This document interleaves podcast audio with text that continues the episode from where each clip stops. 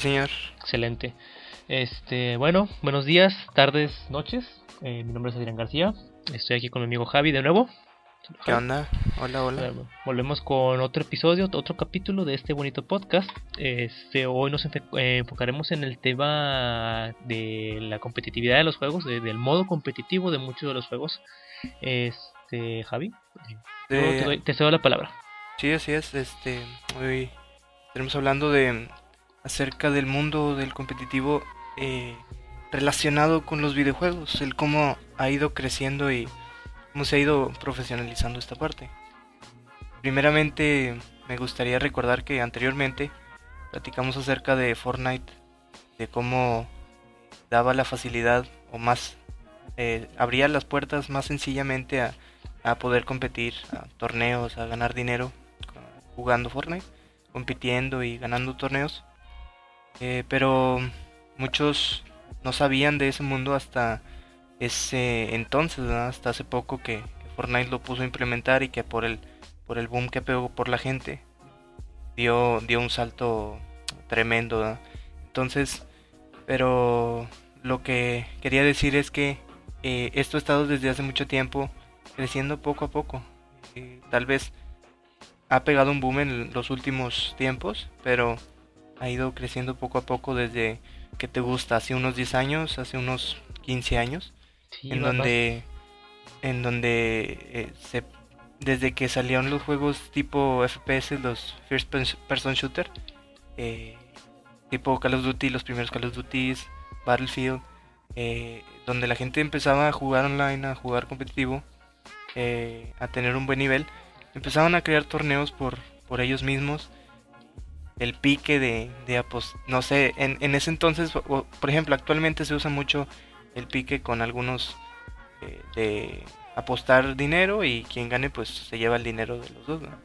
Entonces, este, yo creo que así fue como empezaron. eh, empezaron apostando un, un dinero, eh, poniendo como un bucket o una canasta con dinero y que todo lo que se metieran pusieran dinero y como eh, cada, cada quien se iba picando y compitiendo por, por el ganar ese torneo, ¿no? Y entonces esto fue creciendo más y más y por ejemplo vemos un impulsor muy grande que es el país de España.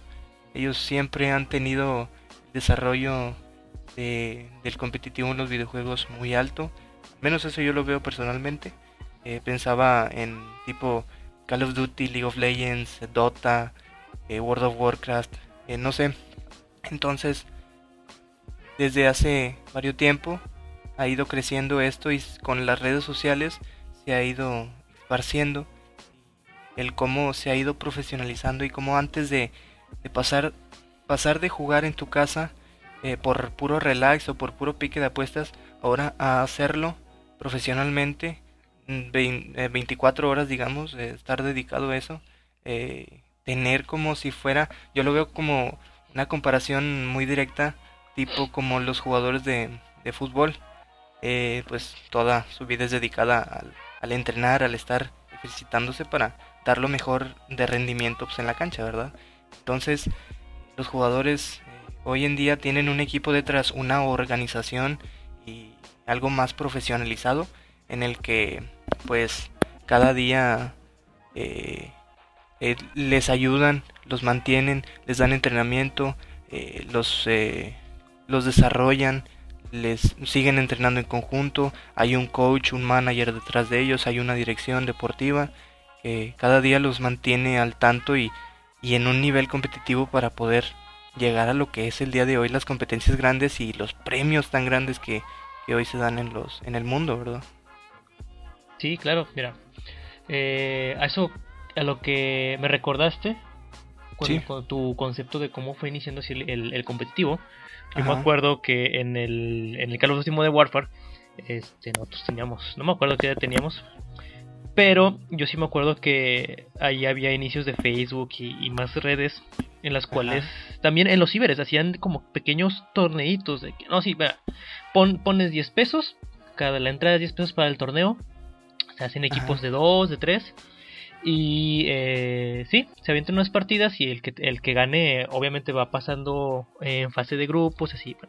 Sí, se hacían como unas eliminatorias, ¿verdad? Exactamente, y yo siento que en esas pequeñas eh, cosas, en esas pequeñas competencias, las grandes empresas fueron viendo de que, oye, este, podemos sacar algo de aquí, podemos sacar un, un parteaguas. Hay eh, pues, potencial. Exactamente, potenciar este, eh, lo que es el concepto del competitivo, que para algunos juegos, como tú decías, el, el, First Personal Shooter, los FPS, como Counter-Strike, este, como Rainbow Six, Valorant, eh, pues en modo competitivo tú juntas eh, tu team o bueno o juegas con personas en un team en el que vas a ir aumentando en cuestión de, tu con rangos vas aumentando cuestión de tu habilidad dependiendo de lo bueno eh, de lo bueno que seas o de lo malo te va a dar hay un rango que va te va sí, que te va a dar tu lugar. Y es un concepto muy de pensar porque digamos que puede pasar el que más habilidad tiene pero la habilidad va de la mano con, la estrategia. Con la inteligencia, sí, con la estrategia. Exactamente, de, cómo, jugar, porque si tú tienes estrategia, pero no habilidad, el juego no va a decir, ah, mira, él tiene estrategia, aumentémoslos de rango. Claro que no, tú tienes que hacer puntos, ya sea con kills, con asistencias, plantando ya sea la bomba en C. Este, porque si tienes estrategia, pero no habilidad, eh, el, eh, quien, el enemigo que tenga la habilidad te va a ganar. En cambio, si tienes mucha habilidad, pero no estrategia o trabajo en equipo, es como que, ok, este, puedo hacer muchísimas kills, estoy acarreando en equipo, pero el otro equipo este, tienen estrategia, tienen habilidad, y aunque yo haya carreado a mi equipo, ellos ganan, ellos se llevan la mayor parte de, cambio de rango. Así que va de muchos conceptos, tanto del trabajo en equipo como de la habilidad con la estrategia. Eh, y es como, como tú lo estabas diciendo, este es un concepto que está igual, como lo dijimos en el capítulo pasado con lo de la pandemia. Está, es algo que está en lo físico, como tú lo dijiste, con los equipos de fútbol, a, los videojuegos, a, lo digital. Ya hay, hay equipos, como tú dijiste, equipos con entrenador, con coach, se la pasan entrenando los jugadores profesionales todos los días, ya sea en Name Lab, este, entre ellos con en juegos de ronda para probar sus estrategias. este, son jugadores que se les están pagando para que eh, estén entrenando y se enfoquen en ellos todo el día. No me acuerdo dónde había visto. Este. No me, acuerdo dónde vi, había visto un video en donde había jugadores, ah sí, con el capón, en el, en el que sus jugadores con Ateris, para Rainbow Six, ellos juegan Rainbow Six, entrenan con su equipo, Luego streamean Rainbow Six y aparte juegan ellos solos. Sí, sí, así es. es todo el día, todo el día. Es impresionante, es impresionante la dedicación. Por ejemplo, yo últimamente sigo y he estado pegado a este mundo por más Valorant, ¿verdad? Entonces sigo a, a Mixwell y es impresionante que cuando está streameando dice yo ya vine de entrenar con el equipo unas 5 horas y está jugando y sigue jugando a un buen nivel. Y está jugando con amigos. Y sale del juego y, cierra el stream. Y para mí sigue jugando y es todo el día estar dedicado a eso. Creo que eh, juega más de lo que duerme. O sea... Sí, así es. Juega 25 horas al día de 24 que tiene, Exactamente. Yo lo que... Sí, sí, dime, dime, dime. Ah, sí. Que este concepto de, del competitivo, esta, este modo de juego, ha pues alzado a los juegos a tener una mayor popularidad eh, en su ser de, cada juego. En el eh, quien no quiere ver, como tú lo estás diciendo, el mismo, el mismo concepto de eh, el querer llegar a un rango muchísimo más alto para demostrar que eres el mejor en ese juego. trae, por así decirlo, una adicción, como si fuera una droga, en, en, el estar ahí pegado en la computadora o en tu consola, estar juegue y juegue, juegue horas y horas y horas. Sí, así es y... ¿Cómo eh. se decía? Eh, ah, sí, bueno. Estar pegado horas, horas, horas y horas. Sí, por supuesto, estarle, estar con la dedicación, ¿verdad? Exactamente, viendo...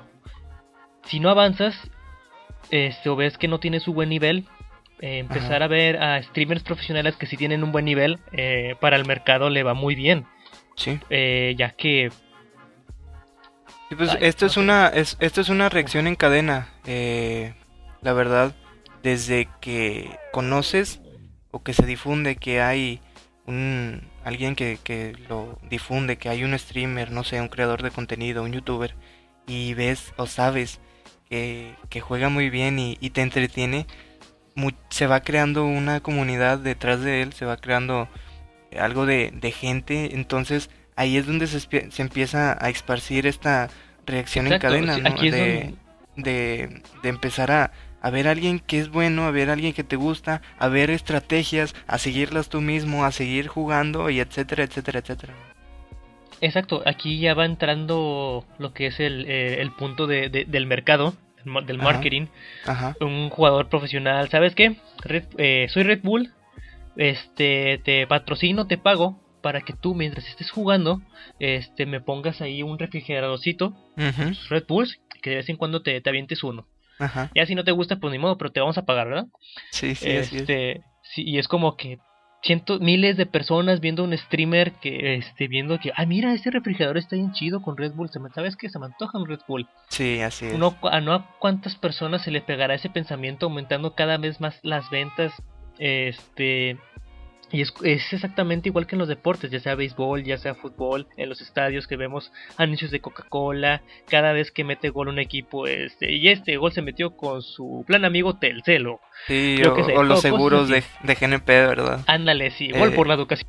Sí, así es. Y es, por ejemplo, eh, por ejemplo, con Mixwell Red Bull, lo que dices, lo patrocina Red Bull por su equipo. Entonces él tiene un refrigerador detrás y cada por un promedio de, de 2000 personas que lo ven cada que streamea. Que, que nada más al 1% de, de gente se le antoje un Red Bull, sí, ya sí, son 20 personas. O sea, y 20 personas de, comprando de un Red Bull, yo creo que a ha de ser bueno. Y a no nada más. completo donde Mixwell cada uno tiene tiene, digamos, una, de una media de ahí es 5 donde espectadores, de, hacen de esa parte, 5000 ¿verdad? espectadores. Y de esos 5000, digamos, de uno de cada 10 este, se le antoja ese Red Bull. Imagínate cuántas, cuántas Sí. personas están tomando. Es igual. Y Red Bull es un ejemplo. Está Monster, este. Y más marcas. ahorita. Ajá. No, hombre. El- una- unas 500. Exactamente, y todo esto por el modo competitivo. Igual, están las marcas de, de, Eh, por ejemplo, no de componentes. Oye, qué bonito también, componente, qué bonito este, teclado, qué bonito mouse, qué bonito monitor. carisma, ya sea Quiero uno ya sea eh, Rubius, y ya voy a hacer Ibai, el esfuerzo es por igual, comprarlo. eh, igual Ibai, que es, es uno de los... No sé qué es exactamente con G2, sé que es un caster. Creador de contenido de G2, él no juega Sí. competitivo, pero aún así pertenece a un equipo que tiene puros equipos competitivos. Este, con Ujú. 50.000 espectadores en Es, cada directo. creo que es creador de Eh, contenido. de solo imagínate la, la cantidad de Red Bulls que se compra. Ajá. Sí, sí, bastante. Ah, sí, sí, sí, sí. Pues sí. No, o sea, y eso yo creo que ha de ver cientos de streamers Ujú. con... Aparte de los de G2, fuera de, de- del patrocinio de, Sí, de Red Bull o sea, a lo- la G2, cuestión de los Red Bull por solo puede agarrar streamers para, para nada más es- patrocinar por es- Red es Bull, no que estén en el equipo de G2. ¿verdad? Y pues esa es parte mundo. lo que hace hecho, que- que hace, se hace mantenga. poquito estaba viendo, me gusta mucho ver los, los podcasts de, de Roberto Martínez. Estaba viendo uno con Jacobo Wong, otro creador de por- contenido. eh, por el crecimiento del mundo, de-. Del marketing, de realmente el, el valor que tiene la publicidad para las- los influencers y que muchos influencers desaprovechan esa parte, que, que es otro, otro tema, ¿verdad? Pero un- uno cree, uno cree que, ah, mira, ese streamer tiene este refrigerador de Monster, qué chido, pues se lo dieron para que lo patrocine. Y a lo mejor no nada más le dieron ese refrigerador, a lo mejor le están pagando un- una quincena muy, muy sí, buena. sí, así es, es otro tema. Y Ajá, sí, así es. Y yo quería volver tantito a la parte que tocaste acerca de las estrategias. Me, me encanta cómo eh, este, yo creo que Fortnite, de, pero Fortnite, no, Valorant, lleva casi un poquito más de seis meses tal vez eh, de, de, de haber salido, de, de ser nuevo juego. Y eh, he visto declaraciones de, los em, jugadores profesionales eh, que hemos visto muchas cosas de los jugadores profesionales de los equipos, pero dicen no es ni el 10% de lo que va a ser todo lo que viene en Valorant acerca de estrategias, acerca de, de ejecuciones, de, de sí, de, de el equipo haciendo diferentes cosas, haciendo diferentes tácticas con técnicas, habilidades, etcétera. Dicen que esto aún le falta mucho y a mí me parece impresionante que haya tal creatividad para, para crear tantas estrategias, tantos caminitos que puedes seguir o el improvisar durante medio de la partida que si te toca algo, eh, un obstáculo, lo improvises para evadirlo y, salgas exitoso. Entonces esa parte me parece a mí eh, algo imprescindible y algo eh, impresionante el cómo cada juego tiene esa parte de estrategia y le tienes que meter esa parte de tu cerebrito para que siempre estés desarrollando nuevas estrategias y que, le metas esa parte de inteligencia. Exactamente, y algo que, que yo sé que a mucha gente le pasa, bueno, que pienso que a mucha gente le pasa es que como es un juego, no lo vemos como, como si fuera una estrategia. Si me explico, como es un juego y, Que, es el concepto de jugar, simplemente lo ves como algo que hacer este para ser mejor en un juego, pero no lo piensas como si fuera una estrategia, ya que no es algo en, eh, no, estás, no estás realmente en la guerra peleando, no estás realmente pasando una pelota, no estás realmente usando un arma y, te vas, eh, ya indirectamente usas el concepto de estrategia sin saber que lo estás usando. El, el ejemplo más grande, que es lo que creo que yo he más visto en, en mi vida, es Counter Strike todas, todas las estrategias que se utilizan, que se han formado en contra de Strike eh, alrededor de todos los años, desde que salió el Global Offensive, creo que fue 2012, ya van 8 años, si es que me equivoco, si es que no me equivoco, es de que ve, eh, yo veo mucho las, las finales de las competiciones, ya sea Astralis, ya sea Team Liquid, y es como... Natus Vincere, Virtus Exactamente, y es como que en fase de compras ni un segundo se toman para comprarlas, ya saber las armas que van a comprar, lo que van a ocupar, ya sean flashes, ya sean granadas, ya sean este smokes, cómo inician la partida. y, todo y todo lo tienen aprendido de memoria. ¿verdad? cómo llegan de que, ah, llegué a este punto, volteo por arriba, lanzo la granada, este lanzo la flash, entramos, este veo los puntos donde pueden entrar, arriba, izquierda, derecha, donde sea. Eh, cómo tienen una buena estrategia y aparte tienen habilidad.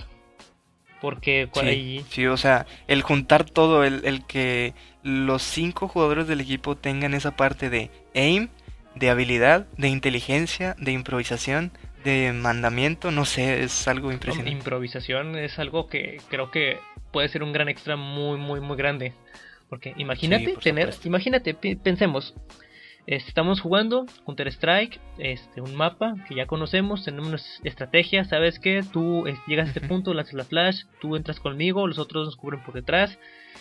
Nada más imagínate ir terminando ya tu estrategia, sabes que si hacemos, llegamos a este punto, ya tenemos la partida ganada y que de la nada el otro equipo. Sí, si hacemos esta otra cosa, el equipo se debilita, el equipo rival, ¿verdad? Si hacemos esto, no nos va a beneficiar, entonces mejor hacemos esto. Ah, bueno, yo, yo decía un ejemplo de, de, otra cosa, de por la improvisación.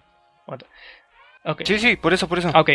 Imagínate ya estar por terminar tu estrategia y que tu equipo enemigo por otra estrategia y mejor habilidad te matan a tus compañeros. Ah, ya quedan uno contra cinco. ¿Cuántas jugadas no hemos visto que, se han aventado los jugadores profesionales este, de uno contra cinco con la pura mismísima improvisación por el, el, la, la, memoria la memoria muscular que tiene eh, el cerebro de sabes qué si, si lanzo esta granada en este punto, yo sé que le va a caer a mi enemigo que está al otro lado del edificio, eh, porque sé porque lo escuché. O sea, ¿cuánto me tardó en decir eso? ¿Unos 5 o 10 segundos? Bueno, el jugador ya lo pensó, ya lo hizo. Ya lo mató. exactamente, ya lo mató automáticamente, este, sin pensarlo tanto. E, esa parte de, de, de, como tú dices, de, por ejemplo, que estés en una situación de 1 para 4, 1 para 5, que el otro equipo la tenga super ganada, 99.9% de probabilidades de ganar. Y esa, esa manera de improvisar, de jugar la partida y de ese toquecito también de suerte o de que tal vez los rivales por los nervios se equivoquen o por la confianza, este da mucho juego y, Y has visto tal, vez tal vez esa situación de 1 para 5 mil veces y las mil veces acaban muy diferente. Sí. Un... También, o sea, ahí entra mucho el, factor de, del nerviosismo. si te pones nervioso... Mm, sí, sí, claro. Uy, no. Este, es que me pasa mucho a mí. Pasa mucho en Warzone, me pasa muchísimo en Warzone que es como con, con tus amigos mata a, los, a los dos amigos. Este, yo mato el equipo y, y, dices, y te quedas como, te quedas como, ¿de qué hago? Y, ahí sí, para, para mí, siento que es mucho suerte, es como que mato al enemigo en equipo y me dicen que, no manches, muy buena, te pasaste. Y yo con Parkinson tomando agua. Porque ni siquiera yo sé qué fue lo que hice. Sí, sí, o sea, este no soy yo, esas no fueron mis manos. ¿Qué hice? aquí es lo que entra la memoria muscular. Y también el momento, eh, algo muy importante es el, la mente fría de no, de no de no saber que ya perdiste, sabes que no, ya me rindo. Que le pasa a muchos en... Sí, de no, eso de no rendirte, de seguirle, de, tal vez tal vez saber que hay una remota posibilidad de, de ganarla, entonces sí, eso te hace que vayas de cero, tú, tú síguele. Por ejemplo, un claro ejemplo fue, bueno, aquí sí iba, eh, no me acuerdo cómo se llaman los equipos de Rocket League, creo que tú si has visto este video, Javi. Es, es, es, he, visto varios, sí. Donde un equipo va ganando, van creo que 2-1. A los últimos segundos, el equipo contrario, al, segundo, cero, mete un gol. Ya empatan. Sí, ya después el, el, que era, no sé si era Energy o Cloud9. Eh, era uno de esos la verdad es que sí he visto también. No, no, no me acuerdo el nombre de los equipos. Y pues digo. Sí, también G2 también tiene equipo de sí, no sabía. Nada más sé que tienen de, de, de Valorant. Y de, y de League of Legends, ¿no? Sí, no, no. No, hombre, tiene un chorro. Tienen de LOL, tienen de. Se me hace que tienen de CSGO. Eh, Creo yo que G2 es de las franquicias más grandes que, que existen actualmente. G2 es, es algo, es algo muy grande, sí, y, y, muchos de sus equipos son muy triunfadores. Por ejemplo, sí, G2 para, eh, son mis favoritos en Valorant, pero en Counter Strike para mí es Astralis. Me gusta mucho el equipo, el, mucho el equipo de Astralis. Este, el año pasado estaba muy metido en Counter Strike, pero metido en los videos porque en el juego me hacían, me hacían, me hacían mierda. lo puedo asegurar. Sí, sí, por dos. Este, y yo nada más de, de, Counter-Strike conocí a Astralis eh, por nombre, a Virtus Pro, a Natus Vincere. Eh, Cloud9 también tenía equipo de, de CSGO.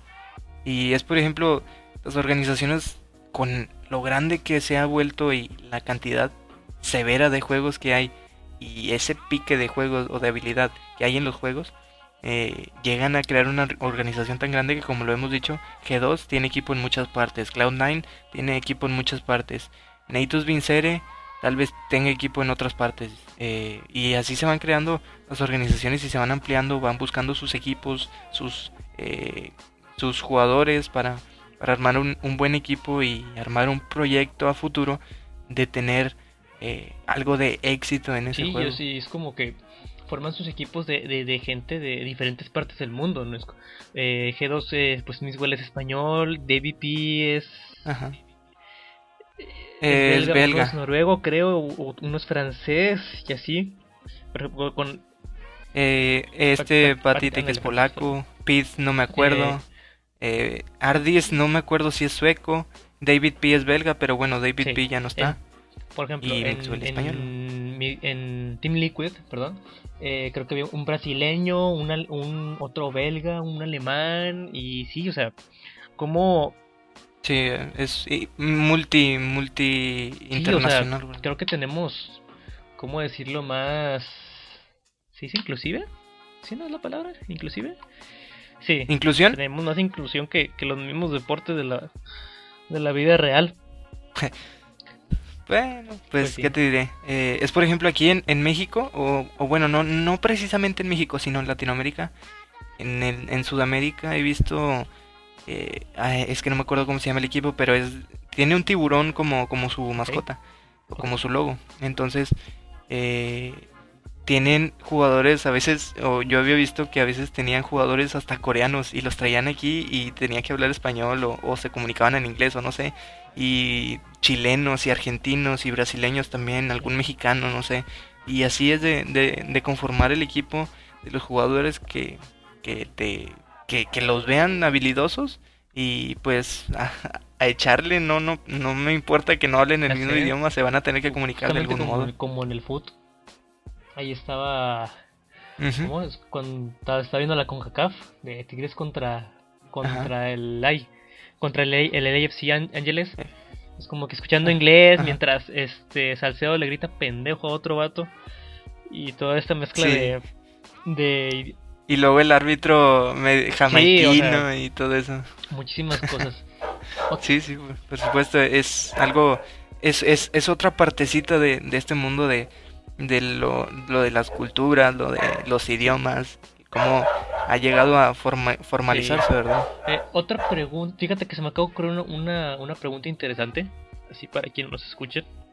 Este, ¿qué ustedes creen que le falte al competitivo en México para crecer a, torneos internacionales? Por ejemplo, eh, está, pues el equipo para mí eh, mayor es, Ateris. Hay dos, no me acuerdo el nombre de, del otro, que fueron los que con los que se enfrentaron a, a la final de Rainbow Six, este, que son los mayores, pues con mayor popularidad, popularidad aquí en México, al menos en Rainbow Six y en Counter Strike, eh, por, de, ah. por de dónde vienen. Que uno es el equipo de, de del patrón Al Capón y otro de, de Whatever Tomorrow, de este Gabriel. Eh, ¿qué, se, qué, qué, se requerirá? ¿Qué se requiere? ¿Qué se necesita para que el, competitivo en México, ya, o sea, los equipos de eSports puedan saltar a lo que sea eh, competiciones internacionales? ya con contra equipos eh, gringos, contra equipos londinenses, con equipos este, austriacos. ¿Tú qué pensarías, Javi, que le falta a nuestros eSports para poder dar ese gran salto? Mira, una vez eh, me interesó como meterme a fondo a, buscar o a, buscar información acerca de este tema, pero lo dejé de, de lado. Y, pero, ¿sabes? Pienso que le falta mucho al mexicano el apoyar a sí mismo, a uno mismo. Ok. Eh, por ejemplo, yo creo que España, eh, y pues lo veo, lo veo cada día personalmente, España ha impulsado eh, este mundo por entre ellos mismos este, se han hecho fuertes y tal vez las instituciones gubernamentales han permitido o les han dado libertad a las organizaciones de, de crear torneos, de crear eh, LAN, LANes o no sé cómo se les diga en plural, pero estos eventos presenciales este de, de gran tamaño, organizaciones y, y eventos. Entonces, no sé, siento que hay bastante potencial aquí en México, pero cuando los jugadores, los pocos jugadores que sobresalen de aquí de México, se los terminan llevando equipos de Estados Unidos o equipos europeos o sudamericanos. Entonces, los pocos que hay sudamericanos, ¿verdad? Entonces, no sé, siento que le falta ese eh, amor a México, a, este, a este mundillo de, impulsarnos nosotros mismos. Entonces, este, yo creo que tal vez ahora está creciendo más y más, como dices tú, como, como ese equipo, como Ateris de, de, de Al Capón y del equipo de, del Gabo. Pero como, y por ejemplo, eh, Tigres y e, equipos de la Liga de Fútbol Mexicana, Tigres, Chivas, este, se me hace que Cruz Azul más o menos están haciendo sus, sus equipos de, de esports para jugar FIFA competitivo. Este, por ejemplo, Chivas eh, tenía el año pasado, Chivas tenía dos jugadores compitiendo en torneos de, de FIFA. Y, y, luego Tigres hace un mes anunció Tigres Esports. Y, no me acuerdo si había visto Cruz Azul o algo así. Entonces, esto se está empezando a desarrollar. Esperemos y, y si se desarrolle bien, que haya libertad, que haya esa, ese, ese boom, esa expectación por, por la gente y esa, ese crecimiento. Era Chivas eSports, ¿no? Yo no he visto eso de Tigres. Sí, sí, sí. Es Chivas, eSports, pero Tigres anunció hace un mes el Tigres ¿Ah, eSports.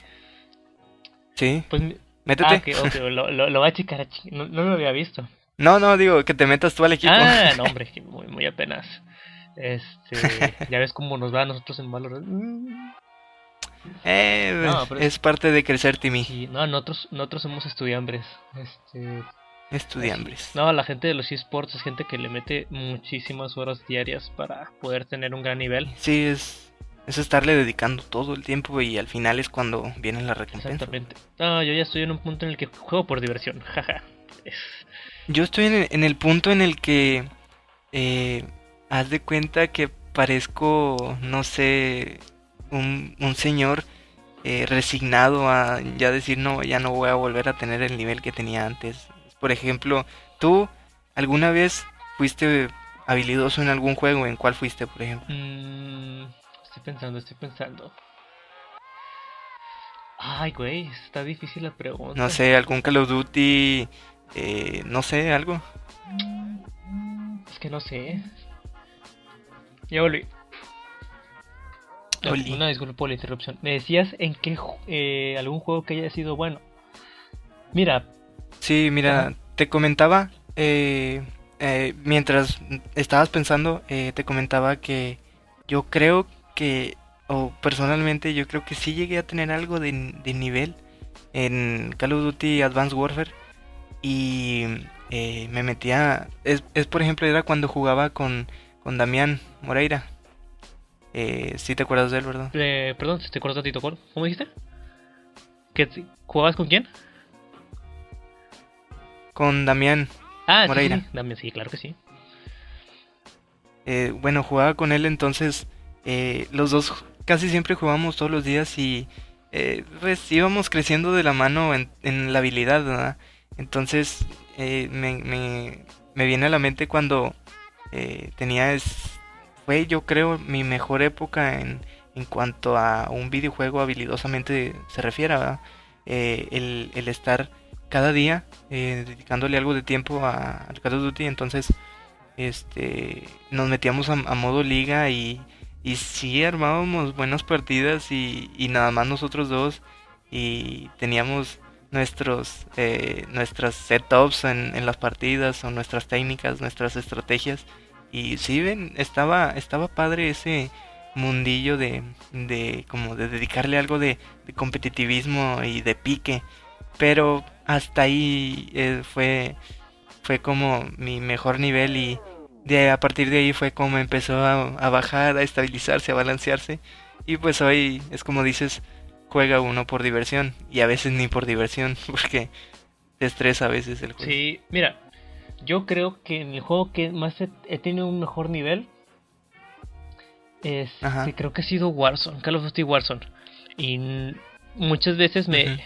Digo, ahorita el, setup que tengo no es ni muy potente ni muy bajo, pero pues hay, hay veces que sí me Ajá. que me ha quedado mal con muchas jugadas, pero yo siento que si al Warzone le pongo este le echo ganas, sí puedo llegar a tener un Ajá. nivel mucho mejor del que ya traigo, porque me defiendo, la verdad. Eh, Estuve en su tiempo, no mejoré mucho, no, la, neta tenía un mal nivel, pero sí me metí mucho con Counter Strike en su tiempo, que, en la, fue en la Ok. prepa, y con Valorant Ajá. tenía un buen nivel, pero en la beta, antes de que antes de que llegaran todos los, los pro players de Counter Strike y nos hicieran mierda. Sí, antes antes de que la gente se adaptara Sí, y le güey, empezara o sea, ya. me aventaba cuadros, me aventaba pentas. Llegan los pro Sí, players de sí, Counter. Strike y mmm, deplorable señor. Yo también, Empiezan a, a- a llegar todos. sí.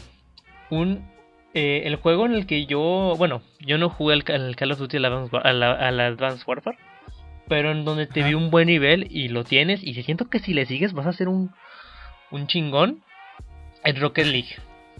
Rocket League. Sí, Rocket League.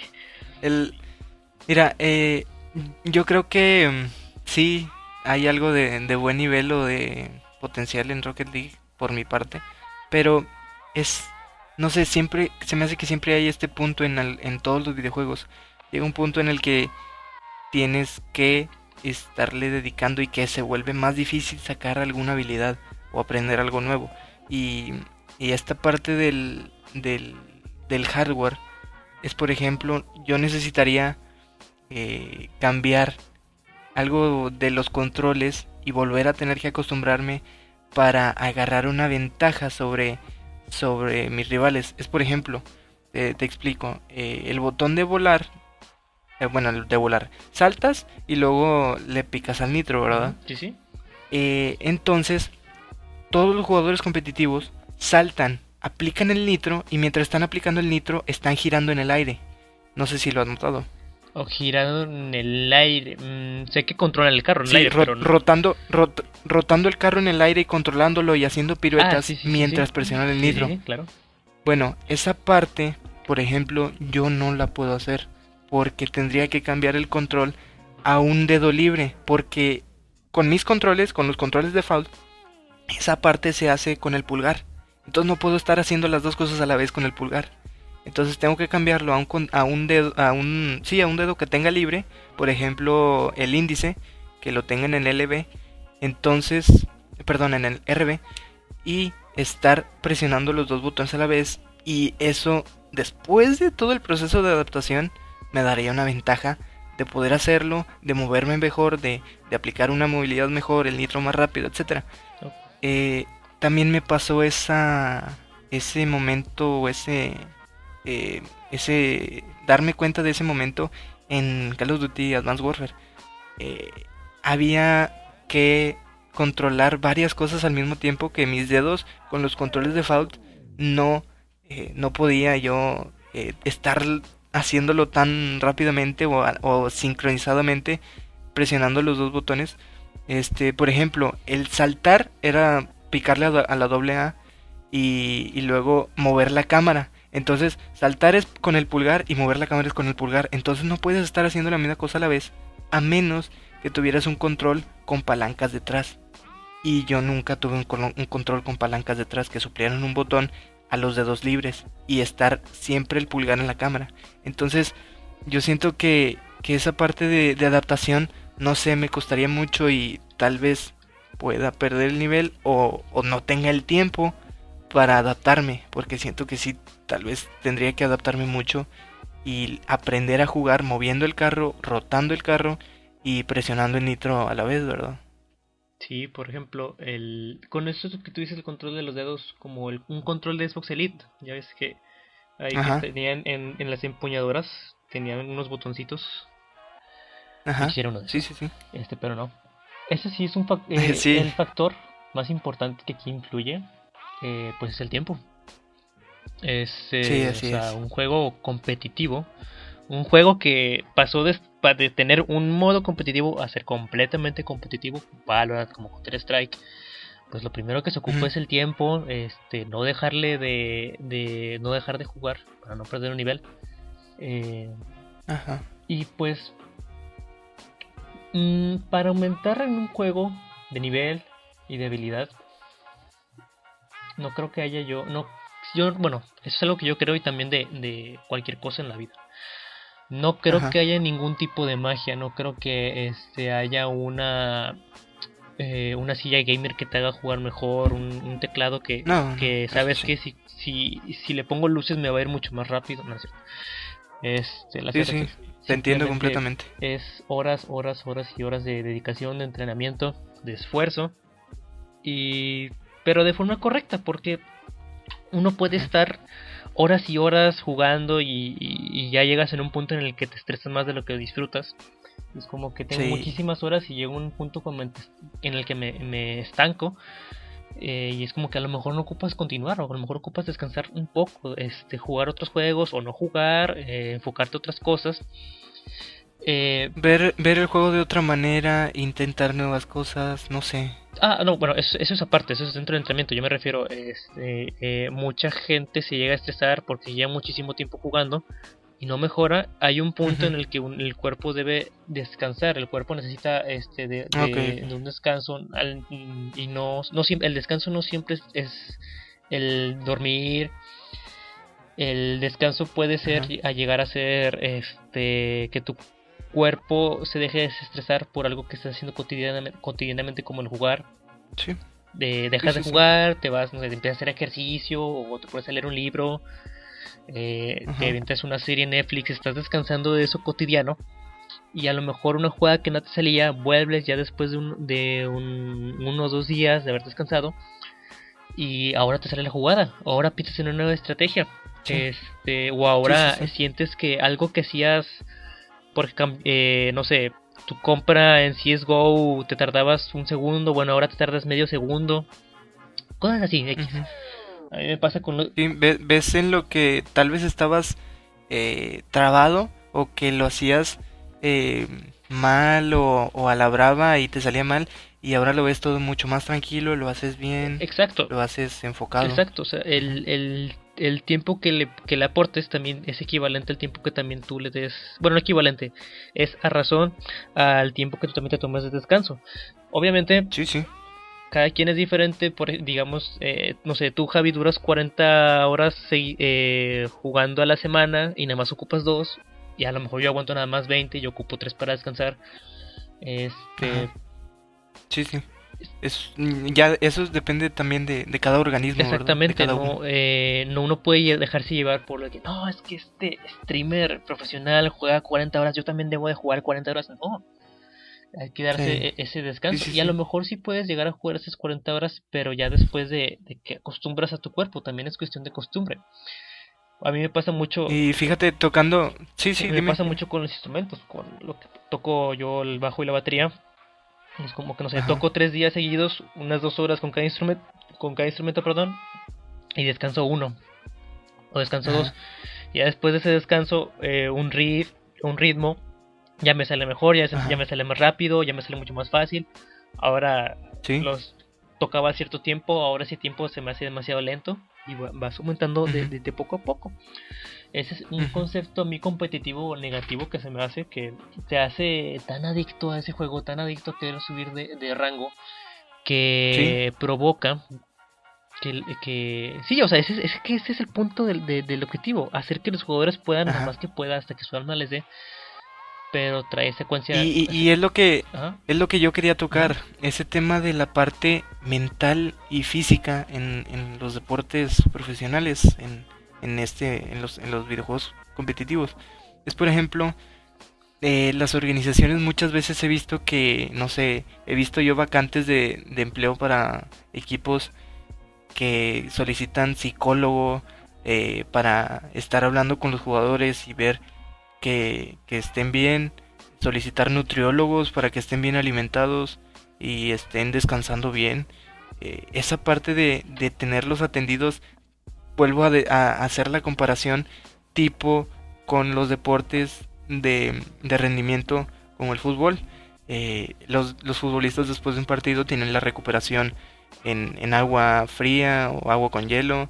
Eh, sus, las máquinas y el tratamiento para los músculos, los masajes eh, y el seguir entrenando eh, para reponerse. Entonces esa parte de estar física y mentalmente preparado también se ha venido creciendo junto con todo este mundo en lo que se ha venido profesionalizando y, esa parte está, está muy padre de, saber que exista, que quieran mantener al jugador lo más cómodo y lo más sano posible para que dé el buen rendimiento.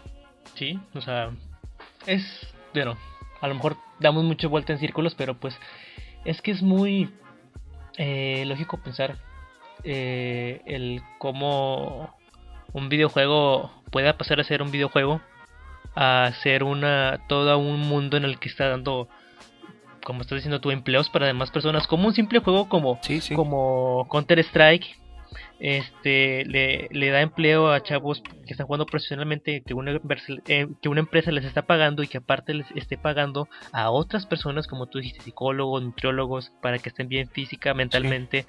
Este sí cómo pasa de este pequeño juego a ser un generador de empleos y, de una empresa que está ganando miles y o cientos o millones de, dólares gracias a la comunidad que tiene detrás es todo. Sí así es o sea eh, por ejemplo, una vez vi que un equipo de los de CSGO de, de Norteamérica, eh, más o menos las cifras de ingresos que tenía, eran más o menos eh, 20 millones de dólares. Ay, güey. Pero primero, antes de, de, haber crecido y de haber formado toda esa organización, había hecho una inversión de un millón de dólares. Entonces, esto es de inversión, es de inversión a largo plazo. todo en la vida. Y, y sí, sí, así es. Y que surja eh, el estar detrás de eso y, que crezca, ¿verdad? Ok, sí, sí, sí. Pues, eh, yo estoy eh, con, acuerdo contigo, bueno, acuerdo, concuerdo válgame la redundancia. Ajá, sí, sí, sí. Mm, yo creo que... ¿Le cerramos en este punto o tienes algo más que decir? Pues, pues no, la verdad no. Ya como que estamos dando un poco más de vueltas. No, yo creo que con esto ya vamos a cerrar. Eh, más... Pero sí, en, en resumen, Sí, en resumen, pues esto ha venido creciendo tanto, tanto tan exponencialmente. en... Sí, así es, tan exponencialmente que, que ahora, por ejemplo, para los que nos entretenemos con Twitch, con YouTube, sabemos que existe este mundo porque han, han sabido cómo esparcirlo, como a través de redes sociales, del social media marketing, de las comunicaciones, han sabido esparcir este mundillo y sabemos que existe. Y pues a algunos les ha tocado esta parte de, de que con su habilidad y con su inteligencia forman parte de, de un grupo, de una organización, de un equipo y viven de ello y pues qué, ma- qué feliz, ¿no? Qué, qué mejor que, que hacer lo que te gusta, que vivir de ello y que te estén pagando. ¿verdad? Exacto. Sí, mi, mi punto aquí más con este capítulo era, bueno, intentar, porque ahí, este, ya dijimos cosas a lo mejor un, po- un poco fuera de lugar, pero bueno, nuestra intención era que dar el mensaje a, más que nada a la, a la gente que tenía un concepto del competitivo o, o que tiene el concepto de que sabes que yo me quiero ser profesional, quiero vivir de, de lo de esto, se dé una- un panorama más amplio de, de- del mundo que está detrás de esto, de, de lo que puedas llegar a ganar, de lo que puedas este, pensar de que, ah, sabes que yo no sabía esto, yo no sabía la cuestión de los patrocinadores, o Ajá. yo no sabía la cuestión de, de, de que había equipos aquí en México de, eSports, voy a investigar más. Eh, Y de esa parte de, de que los equipos le dedican a los jugadores exact- eh, Exactamente. La, la parte física y mental, etcétera. Y pues siempre hay una parte de gente que dice, ala, nada más por ponerte a jugar videojuegos te pagan. sí, Pues la verdad, la verdad, en resumen es eso, pero detrás de esas palabras hay un mundo de dedicación, de habilidad, de estrategia, de, de ponerles planes a los jugadores, como, di- como lo mencionamos con psicólogos, con nutriólogos, de mantenerlos y de estar al tanto de ellos, de que estén a gusto, de que duerman bien, de que todo en la vida eh, para ellos esté relativamente normal para de que la- den lo de la mejor de su mejor rendimiento. Sí, sí, sí. Sí, así es. Así es. otro digamos como que otro mensaje es como hacerles pensar si tú eres un chavo que quiere este te dedicarse a ser un jugador profesional en un juego competitivo eh, y ves que simplemente no se te da o ves que le dedicas mucho tiempo o muchas horas y tampoco vas aumentando de rango es una cuestión que, que, pues, que le des calma simplemente este no Paciencia. paciencia, eh, esfuerzo, dedicación, tiempo. Ya tampoco decimos de que no, deja la escuela y dedícate a eso. No, señor. Eh, hay hay Sí, formas, sí, hay sí. muchas formas de, de poder, poder balancear las cosas que uno tiene de responsabilidades en la vida. Este, simplemente eh, hay que eh, encontrar esa forma, sacrificar este, cosas. Co- ¿Qué cosas? En vez de estar tirado ahí una hora viendo memes en el celular, dedica esa hora a, ¿sabes que Avanzo la tarea, ya tengo la tarea hecha, me pongo a jugar ahora sí, a entrenar. Hacer algo de provecho. Exactamente. Es, ah, algo que también vi en el, en el, en el, en el podcast, perdón, de Roberto Martínez con Jacobo Wong. Es como que Jacobo Wong le decía a Roberto, oye, ¿sabes qué? Eh, tengo 28 años, estoy, a- estoy de antro y que un amigo le dice a Jacobo de que, güey, tu contenido está bien chido, este, lo que tú haces, lo que tú creas, no deberías estar de antro.